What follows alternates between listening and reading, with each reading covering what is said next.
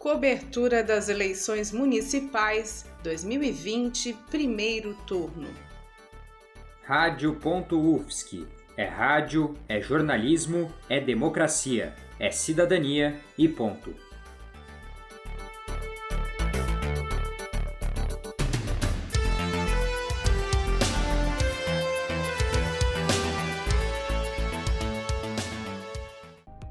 O primeiro turno das eleições municipais estava previsto inicialmente para 4 de outubro, mas foi adiado pelo Congresso Nacional devido à Covid-19, estabelecendo 15 de novembro como nova data para o primeiro turno e 29 de novembro para o segundo. Das 5.568 cidades brasileiras que participam das eleições, 95 têm mais de 200 mil eleitores, e por isso podem ter segundo turno para a definição do prefeito caso nenhum dos candidatos obtiver uma maioria absoluta no primeiro turno.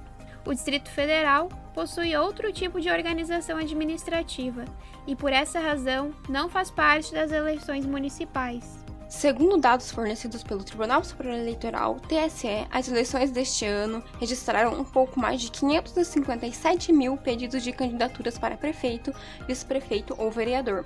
Desses, 20 mil foram considerados inaptos ou seja, não foram aceitos pelo TSE.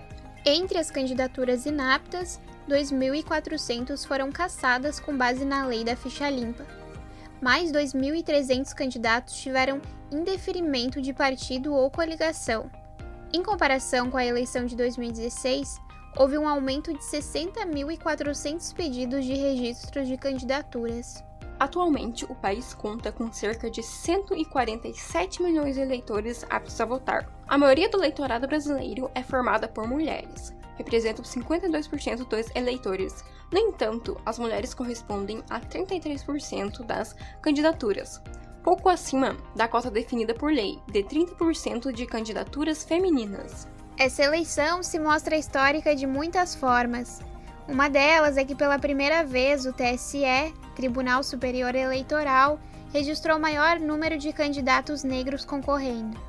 49,9% dos candidatos se autodeclaram pretos e pardos e 47,8% brancos. O eleitorado brasileiro cresceu 2,66% em relação às últimas eleições municipais em 2016. O maior crescimento foi no estado do Amazonas, com um crescimento de mais de 7%. A região sudeste é a maior em número de eleitores e a região centro-oeste a menor. As cidades de São Paulo, Rio de Janeiro e Belo Horizonte abrigam os maiores colégios eleitorais do país. E a cidade com o menor número de eleitores é Serra da Saúde, que fica no estado de Minas Gerais.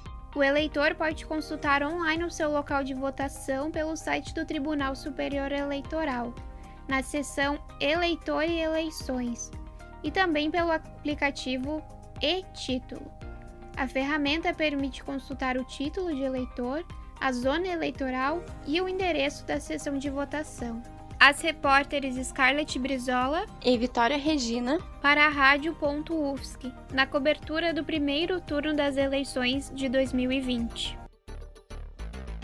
Cobertura das eleições municipais 2020, primeiro turno.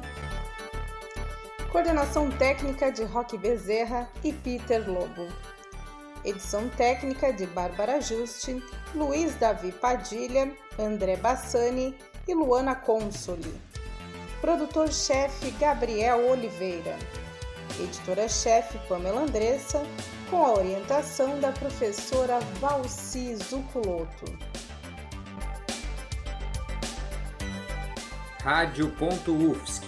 É rádio, é jornalismo, é democracia, é cidadania e ponto.